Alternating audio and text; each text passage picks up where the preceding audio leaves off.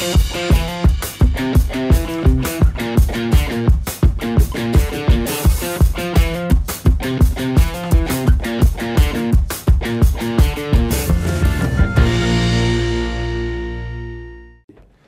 pessoal, Ricardo Pereira com vocês, mais um programa Dinheirama Pitch, dessa vez um programa especial com o André Macedo, Country Manager da Intuit no Brasil. Tudo bom André? Tudo bom Ricardo? O André, para quem não conhece, está sempre com o Dinheirama, a gente já fez algumas coisas juntas, você já, já é uma figurinha carimbada, o André é Country Manager da Intuit no Brasil, vai contar um pouquinho da experiência que ele tem dentro desse lance de empreendedorismo. Tudo bom André? Conta um pouquinho para a gente, então, para começar, como é que você acabou caindo dentro de, da ideia de empreender? Você tem um, um, passado que também dentro da iniciativa privada. O que aconteceu para você virar um empreendedor? Oi, Ricardo. Boa pergunta. Primeiramente, gostaria de te agradecer pela oportunidade. Admiro muito o trabalho do Dinheirama somos parceiros aí há, há algum tempo. Então, parabéns. Muito obrigado aí pela oportunidade. E Bem, essa pergunta é legal. A história, a história a gente, quando a gente começa a olhar para trás depois de um certo tempo, né, as pessoas falam assim, poxa, foi super simples, foi fácil e ele chegou lá e eu quero fazer também. E a gente se esquece às vezes que teve alguns tropeços aí, né, no passado. Então assim, a minha carreira toda, e na verdade eu sempre quis ser empreendedor. Meu pai tinha uma, meu pai, meu pai foi serralheiro, então trabalhou bastante tempo na iniciativa é, atendendo as pessoas na rua. Depois meu pai montou uma agência de carro usado Naquela época era legal porque a pessoa tinha um pouquinho de dinheiro e aí acabava montando uma, uma agênciazinha, uhum. comprava, vendia carro, então era mais simples, não tinha internet ainda também, então a informação não corria como hoje. E eu sempre fui doido para trabalhar com meu pai nessa agência e eu sempre quis trabalhar e meu pai falava para mim, vai estudar. Eu sou de Brasília, né? Então a maioria das pessoas em Brasília são funcionários públicos, então a pessoa sai do segundo grau já para ser funcionário público. E aí foi quando eu, eu queria bastante me envolver ali com empreendedorismo. Meu pai falou: não, você tem que estudar e tem que ser funcionário público. Sua mãe é funcionário uhum. público, sua tia é funcionário público, seus tios. A maioria das pessoas da minha família já eram funcionários públicos. Mas aquilo me incomodava. Aí eu falei: tá bom, eu não vou querer saber de ser funcionário público agora, não. Eu vou estudar. Entrei na área de informática, fiz um curso no Senai técnico e comecei a trabalhar. Comecei a princípio com. Naquela época tinha manutenção de micro né? E depois foi evoluindo, aí começou a vir a internet, então eu acompanhei muito bem a época que eu tinha que jogar com um modem 14400, tum, tum, aquele barulhinho era bem era bem diferente. E aí foi quando a gente começou a eu comecei a trabalhar em alguns órgãos públicos na parte de segurança e informação e e ali é sempre aquele pensamentozinho falando, pô, tem que montar uma empresa, tem que montar uma empresa, acho que é legal. E, e meu pai negociando todos os dias também. E ali eu passei por vários bancos públicos e privados, até chegar no último, o último trabalho que era no Banco Central, eu era praticamente um funcionário público. Não era um funcionário público, mas uhum. eu tinha a regalia como tal, e um, um bom salário, um, um, um, emprego estabilizado, já tinha alguns anos, já tinha uma carreira bem, bem evoluída. E aí foi quando eu pensei que estava faltando alguma coisa na minha vida. Sabe aquele negócio, Ricardo? Qual é o próximo passo? Sim. Sempre na minha carreira foi assim, eu nunca eu tenho uma facilidade muito grande de ter o próximo passo sempre bem definido na minha vida. Uhum. Qual é o próximo passo? E quando eu cheguei ali naquele momento, com, com a minha vida estabilizada, eu pensei assim, qual é o próximo passo? Para onde eu quero ir a partir de agora? Então foi o empreendedorismo que me deu aquele brilho nos olhos. E aí foi nesse momento eu montei minha primeira empresa e eu resolvi realmente começar o empreendedorismo. É, isso é interessante você falar, porque muita gente que está assistindo a gente agora tem, um, de repente, uma ideia, uma ideia bacana e não sabe como formalizar essa ideia, quer dizer, sair da base da ideia para partir para ação, né? Porque muita gente que a gente tem conversado tem falado justamente desse desafio, né, de tornar uma ideia em algo realmente palpável, né? Então acho que seria legal você contar um pouquinho também dentro, de, provavelmente você chegou no momento que você teve essa ideia bacana, mas você percebeu provavelmente que a ideia não seria o suficiente, né? De repente você encontrou sócios, pessoas que compartilharam do mesmo pensamento, que se complementaram. Como é que foi essa experiência para você? Bem, eu aprendi da pior maneira possível. Na prática, e tomando prejuízo e errando. Então, ou seja, eu montei minha, eu tinha uma ideia de montar um portal de veículos estilo Webmotos. Na época, ah. Webmotos ainda não era do Banco Santander. Uhum. Então, a gente, meu pai trabalhava com carro, eu sempre fui apaixonado por carro e toda aquela história, né, e tudo. E eu falei, vou criar um negócio de carro. Sim. E, eu criei a primeira empresa praticamente sozinho. Foi alguns anos trabalhando no banco e tentando montar a minha empresa. Legal. E não ia para frente, cara. Não vai para frente a maioria, vocês estão vendo esse vídeo agora, é, às vezes você pensa assim, poxa, eu, eu tenho uma ideia de negócio e eu vou sair do meu emprego quando essa ideia der certo. Sim.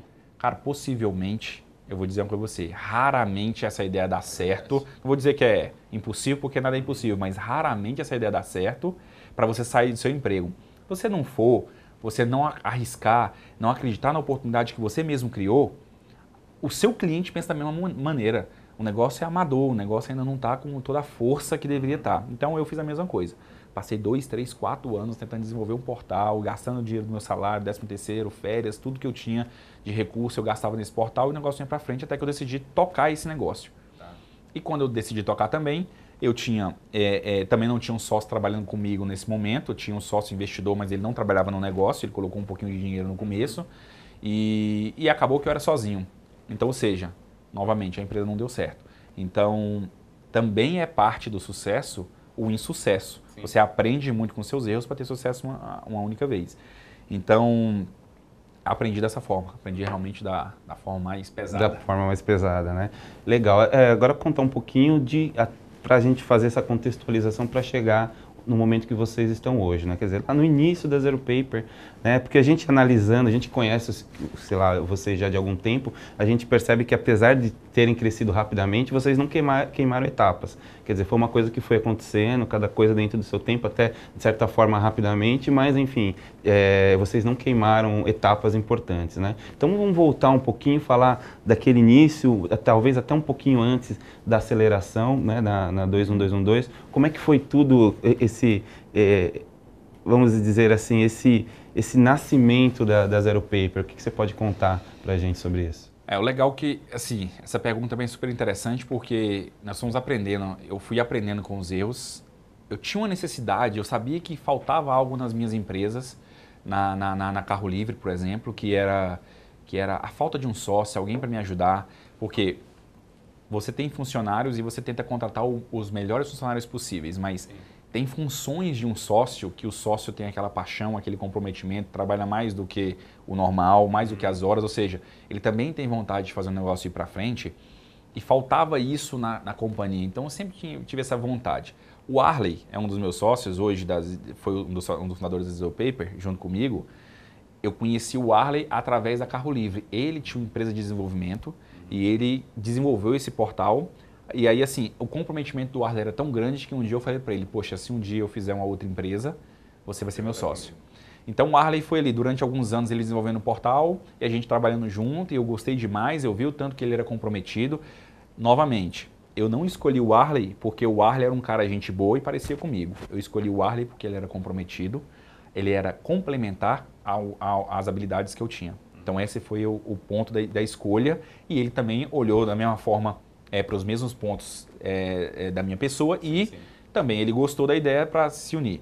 O Cadu já estava nos Estados Unidos, aí trabalhava numa empresa americana, então o Cadu já estava querendo voltar para o Brasil, já era meu amigo há muitos anos, aí o Cadu já era amigo mais de infância, e aí foi quando nós chegamos no momento de conversar e falamos, olha, que a gente fazer um negócio legal? Cadu já tinha desenvolvido ferramenta de, de, de sistema de pagamento. A Harley já desenvolvido ferramenta de home banking. E ambos trabalhavam em bancos, em empresas financeiras. Eu trabalhava em banco a vida, praticamente minha carreira toda. Então, nós pensamos, poxa, qual a oportunidade que nós temos no mercado hoje? E aí aliou também ao fato de que quando você trabalha em banco, normalmente as pessoas falam assim, poxa, Ricardo, vem aqui na minha companhia, aqui na minha empresa, ela está quebrando, me ajuda a, a, a, salvar a minha empresa. E aí você chega lá e quando a gente chegava lá, perguntava, Ricardo, tá bom, me dá seu balancete. Ah, não tenho. Então me dá sua planilha financeira. Ah, não tenho. Então me dá seu, seu, seu, seu rascunho, algo que você usa. Ah, eu não tenho nada, eu tenho só o extrato do meu banco. A gente começou a ver que isso era recorrente e que isso acontecia normalmente nas pequenas empresas, nas empresas que realmente era o dono, que vivia e que colocava o chapéu de dono, comprador, vendedor, contratava, contratava o funcionário, comprava o produto, enfim, fazia tudo na empresa. E a gente, nós pensamos, poxa, depois de nos tornarmos um formatador de planilha para entregar para as pessoas. Tá bom, Ricardo, você não tem sua planilha? Então tá aqui uma planilha, eu formatei aqui algo básico. Uhum. Coloca seus dados aqui, me entrega, que eu vou dar uma, uma analisada, que um mês eu volto e te ajudo. Você é meu amigo e tal, eu tenho conhecimento financeiro. Então, nós vimos que as pessoas não tinham. Então, era uma super oportunidade de criar algo para atender a microempresa, o MEI, aquela pessoa que trabalha sozinho, ou ele, muitas vezes secretário, ou ele é esposa. Então, essa foi a ideia. O mercado era muito grande e quem era o dominante do mercado, e é até hoje, era o papel e a caneta, uhum. e no máximo o Excel, e mesmo assim, uma pequena fatia desse mercado usava o Excel. Então, basicamente, o início de tudo foi a criação de um time. Isso é o mais importante, o mais difícil de uma startup, é criar um time complementar. Eu vejo pessoas falando, André, eu tenho um time. Ah, mas como é que você escolheu esse time? Ah, não, o cara é gente boa, o cara aparece comigo, eu sou vendedor, ele também é muito vendedor. Ou seja, dois vendedores. Torce para o mesmo time. Exatamente, torce para o mesmo time. Ou seja, eu conheço ele há muito tempo, é meu amigo. Coincidiu de eu ter um amigo na sociedade de muito tempo, que era o Cadu. O Arley foi um, um eu era cliente dele, acabamos nos tornando amigos. Mas a complementariedade que foi o, o ponto-chave, o diferencial do nosso time ter dado certo. E depois de um certo tempo de, de aceleradora, de que a gente começou a empresa, aí nós chamamos o outro Cadu, que é o outro sócio. Sim. E aí o Cadu entrou um pouquinho depois, alguns meses depois, e integrou o time. E aí foi o que faltava, o ponto que faltava na sociedade, que era o design, que era a user experience. Uhum. uhum. Então o Cadu uniu ao time e nós tínhamos quatro pessoas totalmente complementares. Um cuidava de business, eu costumo dizer que, para que vocês sa saibam a nossa divisão, eu sempre cuidei da empresa para fora, Cadu sempre cuidou da empresa para dentro, o Arley sempre cuidou do motor da companhia, que era o produto, que era a tecnologia, e o outro Cadu cuidava do design. Então o outro Cadu trabalhava com o Arley, então basicamente nós tínhamos realmente essa divisão, divisão, de quem cuidava do relacionamento com os investidores, quem cuidava da, da, da, da, defesa da estratégia, quem falava com o cliente, quem fazia a estratégia comercial, quem cuidava da contratação, RH, financeiro, cuidava do dinheiro, cuidava da, da das, dos KPIs, das, das métricas do negócio. Então, e tínhamos a pessoa que cuida do motor.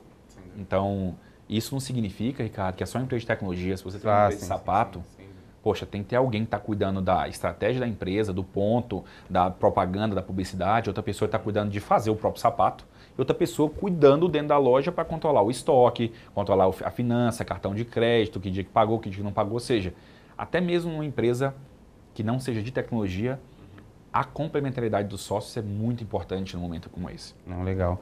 Bom, conta um pouquinho para a gente como é que foi a, como vocês entraram dentro do processo de aceleração e como foi essa transformação quando vocês saíram de lá. Como é que o que, que vocês ganharam de experiências novas, enfim, o que, que transformou a Zero Paper depois desse todo esse processo?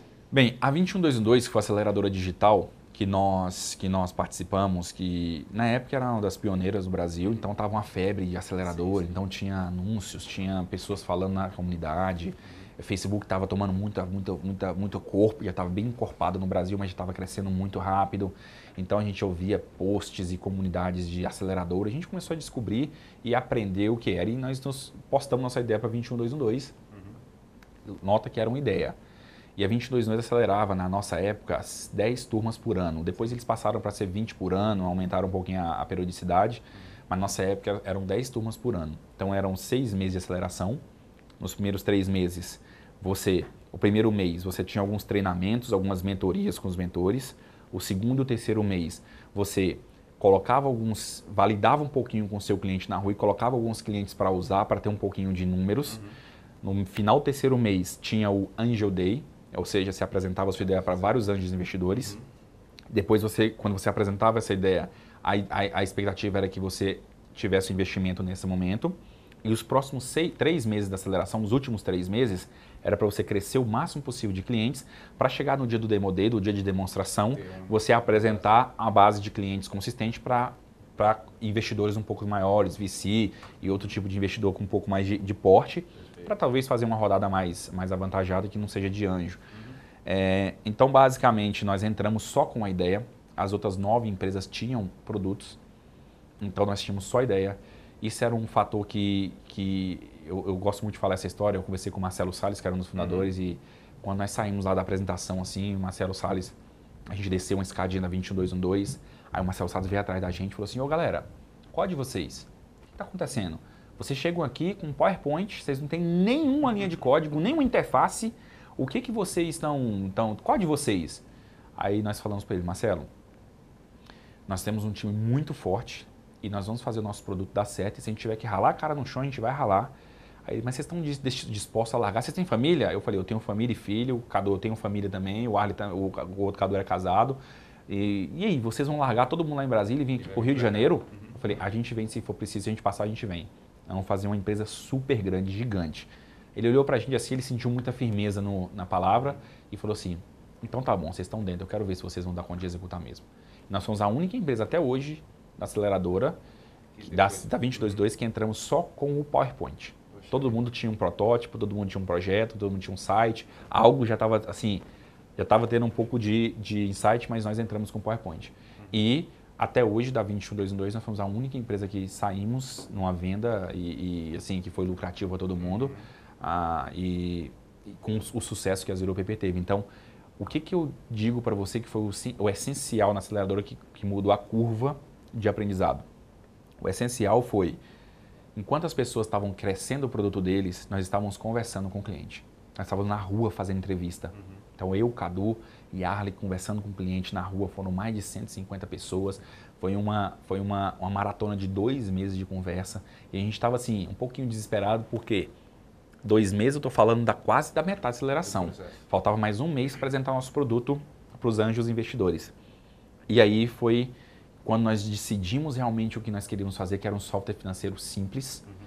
que as pessoas queriam um software que, se, que fosse parecido com o Excel, nós fizemos o Zero Paper e desenvolvemos a primeira versão do Zero Paper em apenas 30 dias, já, tinha, já tínhamos alguns clientes usando, fomos para o Anjo Day e recebemos nosso primeiro investimento do, do primeiro anjo investidor. Uhum. Fomos a primeira empresa da nossa turma também a pegar o primeiro investimento, investimento. o mais rápido, porque nós tínhamos uma validação do negócio tão bem validada, as pessoas sabiam exatamente o que as os microempresas, as, pequeni, as empresas pequenininhas precisavam. Nós sabíamos disso e os investidores também sabiam disso uhum. nas nossas apresentações.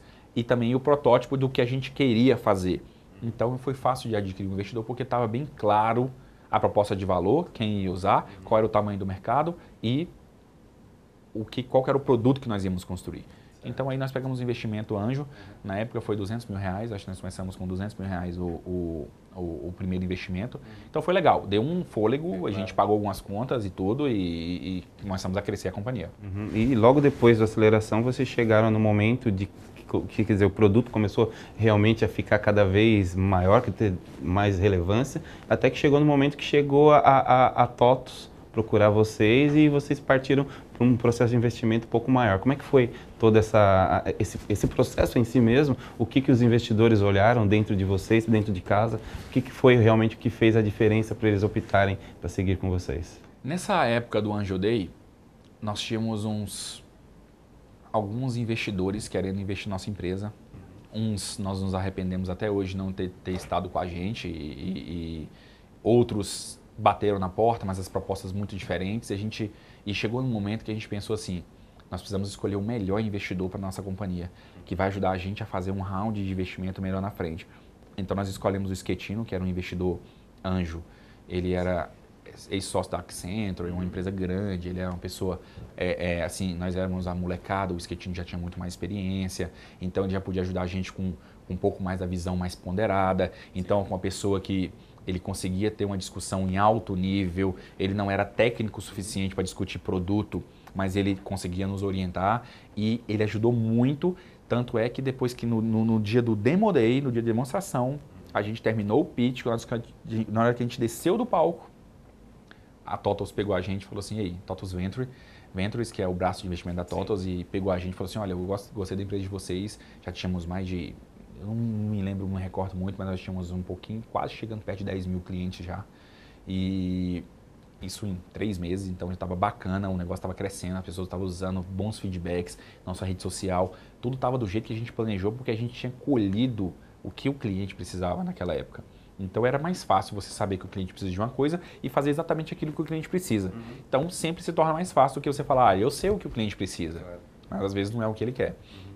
Então a TOTOS nos chamou e aí a gente começou a conversar, demorou ali uns seis, sete meses, nós fechamos o, o segundo round de investimento, uhum. que aí deu mais um fôlego para a companhia e, e, a companhia cresceu bastante nos números de 100 mil usuários no primeiro ano e meio milhão no segundo ano. Então, ou seja, foi um salto, salto de crescimento muito grande. E, e aí foi quando a gente começou um pouco mais de gestão, um pouco mais de, de governança na companhia. Aí nós já tínhamos já assembleia de acionistas, já tínhamos um conselho de administração, já tínhamos que reportar todos os dias. A TOTOS já era uma empresa de capital aberto, então o tipo do reporte já era um pouquinho diferenciado, nós já tínhamos um controle financeiro da companhia bem ajustado, porque é uma empresa de capital aberto, tem que ter essas coisas. Então, a TOTOS nos cobrava padrões que eles tinham que reportar, então a gente já estava... E, e, isso é um ponto importante, tá, Ricardo? Eu queria frisar. Você sustentar a, a governança, você sustentar essa, essa, esse corporativismo, uhum. muitas vezes a startup morre, porque não dá conta. Porque você tem que trabalhar, tem que fazer Sim. o negócio crescer, e muitas vezes tem que estar fazendo repórter, tem que estar fazendo, participando de reunião. E a gente conseguiu suportar isso. E nisso nossa empresa cresceu robusta. Foi quando a Intuit olhou para a nossa empresa, viu que era uma das startups que mais crescia no Brasil. A Intuit olhou para a nossa companhia e falou: Poxa, essa companhia. Começamos a, a, a, algumas conversas, eles começaram a ver como a gente controlava as coisas, como eram nossas métricas. Vocês sentiam que, é, eu não sei se é, muito dos investidores, quer dizer, a pessoa tem ideia, do investidor não, do, do empreendedor, ele já tem no primeiro momento da ideia de chegar num determinado momento, vender, enfim, e a partir daí ou tocar a vida, ou continuar na empresa, enfim.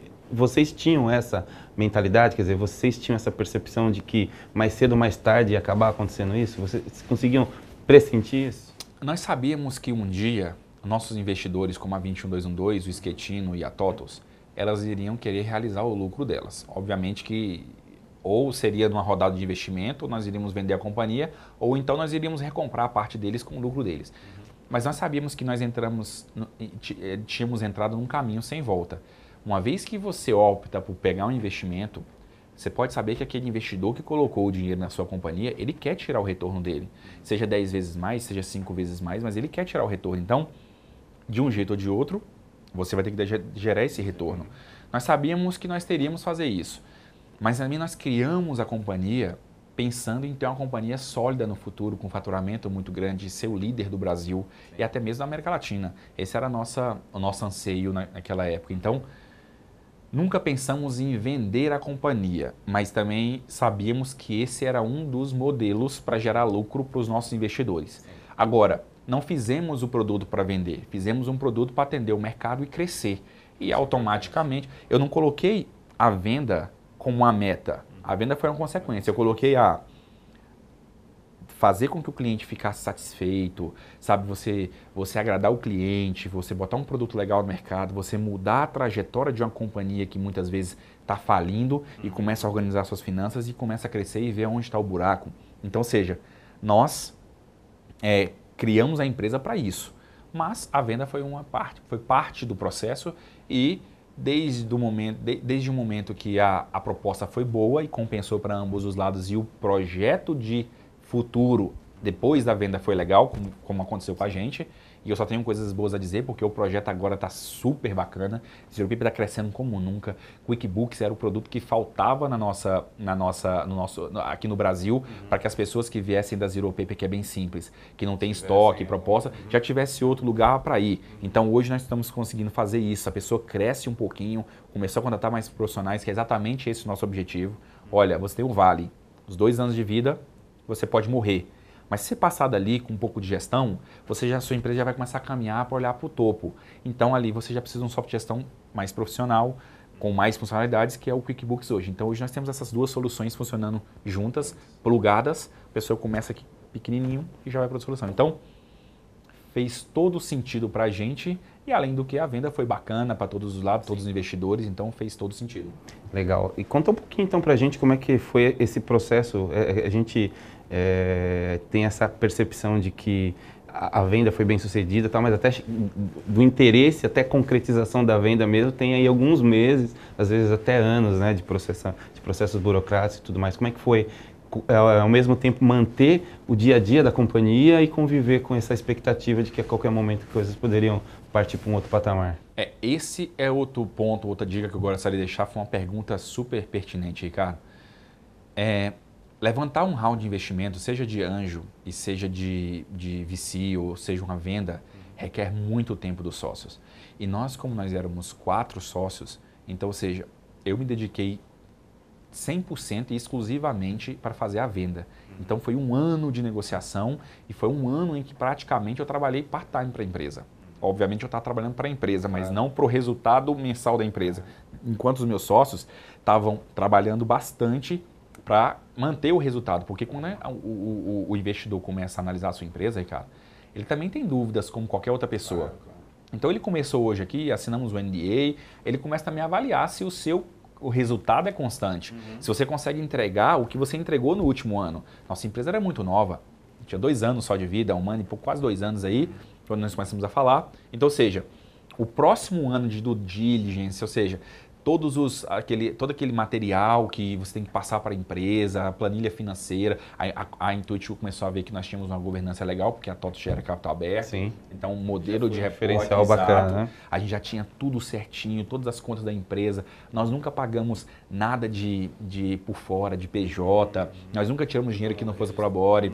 Nunca deixamos de pagar imposto, porque a TOTO tinha que reportar isso então, isso foi um diferencial que a Intuit pensa, poxa, a empresa está pronta para que eu possa investir. Já era um SA, já estava tudo pronto, já tinha uma governança, já tinha um conselho de administração, um acordo, um acordo de acionista bem consolidado, assembleia de acionistas para decidir coisas maiores, uhum. já estava já tava assim, estava tudo estruturado. Então, isso foi legal e, e foi um ano de trabalho muito pesado e intenso. Então, também tomar cuidado com isso, porque o momento em que você abre sua empresa para fazer um round de investimento, você tem que dedicar muito tempo e é advogado para lá e é conversa para cá. Então isso foi um ponto bem pesado é, nessa negociação. Mas passado esse um ano, eu acho que nós mudamos completamente. O que, que aconteceu com a companhia depois da venda? Nós criamos um, mais musculatura, mais corpo. Né? Então, ou seja, a governança agora realmente é, nós temos uma governança bem, bem dentro, nós adquirimos valores, uma cultura de uma empresa americana. Então, ou seja, mudou um pouco, nós adquirimos músculos e agora e, e a equipe também cresceu. Então, a parte de gestão, que normalmente é um ponto fraco de uma startup, onde você sabe fazer, mas às vezes você não sabe gerenciar um grande time.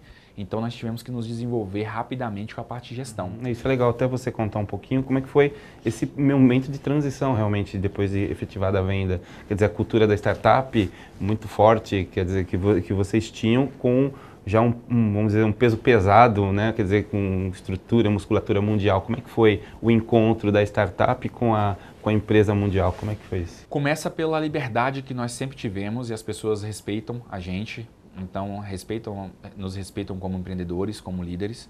E o que nós construímos, a empresa que nós construímos não foi à toa. Então, é, podemos, podemos manter todos os nossos é, é, funcionários. A maioria deles foram mantidos, os que, os que quiseram mudar para São Paulo, trouxemos todos. Sim. Então, o pessoal hum, é, é, é, respeitou esse, a companhia respeitou esse ponto.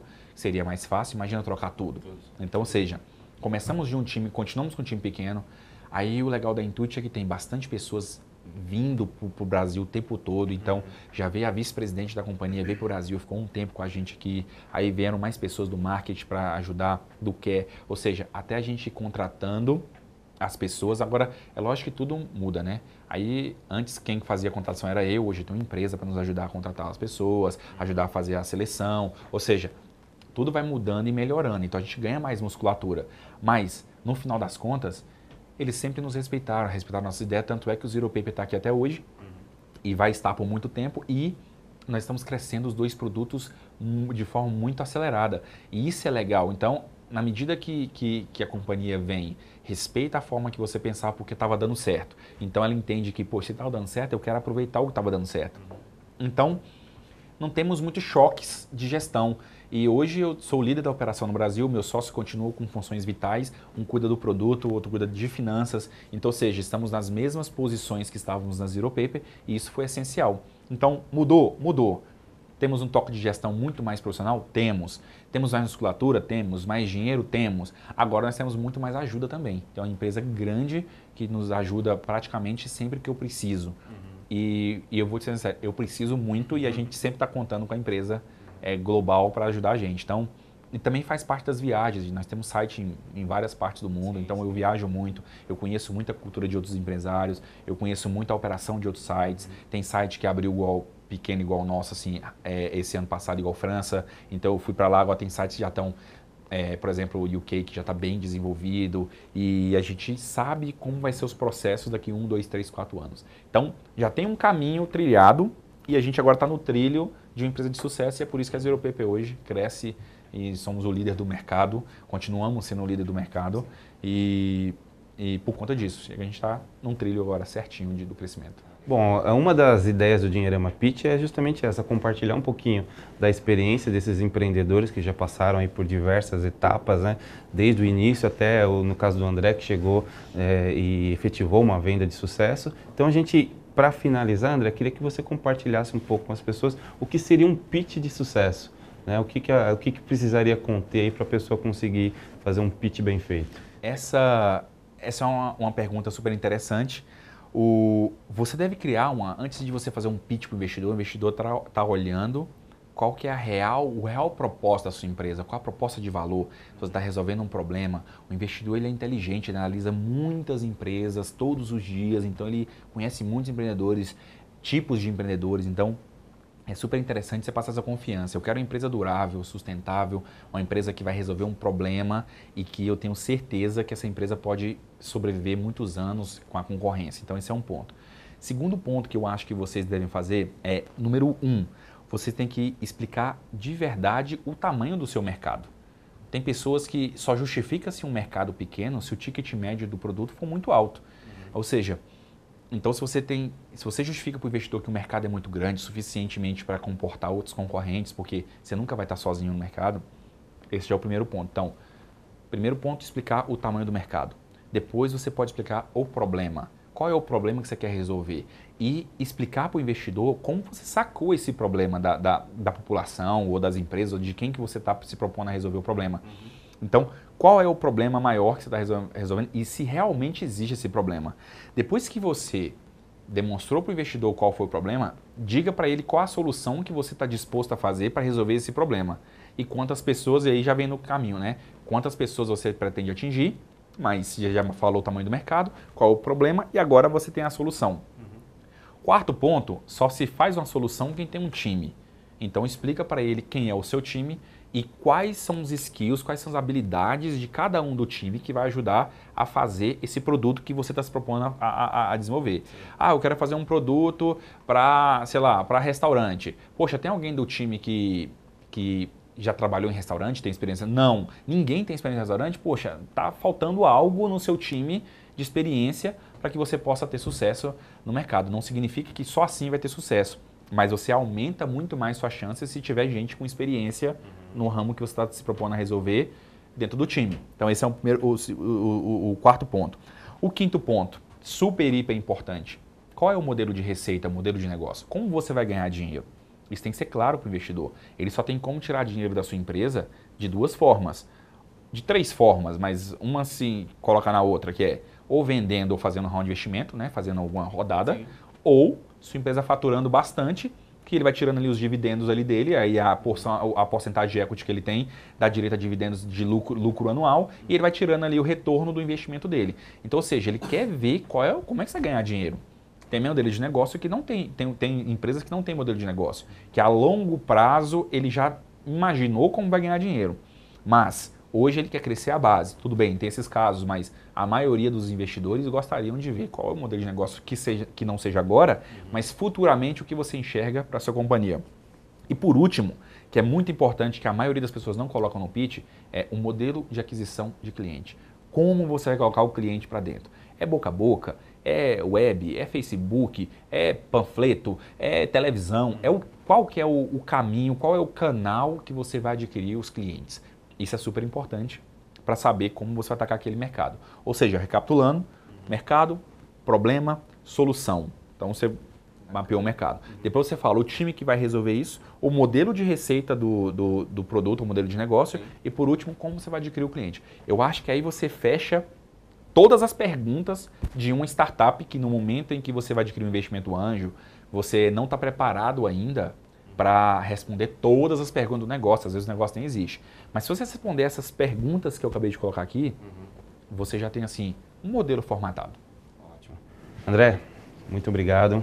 Prazerzaço, né? Deixar um, uma mensagem final aí para a pessoa que está ouvindo a gente, que saber um pouquinho mais de você. Tá? Bem, Ricardo, muito obrigado pela oportunidade. Eu gostaria de deixar uma mensagem para as pessoas que estão é, lendo no Dinheirama, vendo esse pitch no Dinheirama. Eu acho assim, o mercado hoje o Brasil não está numa situação economicamente favorável para muitas coisas, mas eu considero que o empreendedorismo é algo que, que você faça que resolve das pessoas sempre tem um momento favorável. Então hoje mais pessoas estão criando mais empresas, mais pessoas estão tentando sair do, do, do perdendo seus empregos e, e arriscando mais um pouco. Então eu acho que vocês devem sim arriscar. Tem dificuldades, nós passamos também por muitas dificuldades. Não tem uma receita de bolo que você possa que você possa seguir que vai dar certo, obviamente, mas eu acho que a maior a maior virtude do empreendedor para dar certo é a persistência, é você conseguir ultrapassar os obstáculos e, de preferência, que é a chave do nosso sucesso, que foi a chave, você ter um time comprometido que possa ajudar você a transpor essas barreiras. Então, acho que isso é legal, um time que trabalha em conjunto e você vai conseguir chegar muito longe. Então, esse é o recado que eu quero dar para vocês. E sempre que vocês têm um produto que resolve a vida do pequeno, do, resolve a vida do cliente, que resolve a vida da pessoa que quer comprar, é mais fácil você vender do que você ter um produto que muitas vezes o cliente não gostaria de usar da forma que está fazendo. Então, se o produto é bom, vocês conseguem ultrapassar as barreiras e conseguem crescer e conseguem ser persistente, eu acho que tem uma grande chance de ter sucesso. Obrigado mais uma vez, André. A vocês, muito obrigado e nos vemos em uma nova episódio do Dinheiro é uma Pitch. Até a próxima. Até mais, pessoal. Obrigado.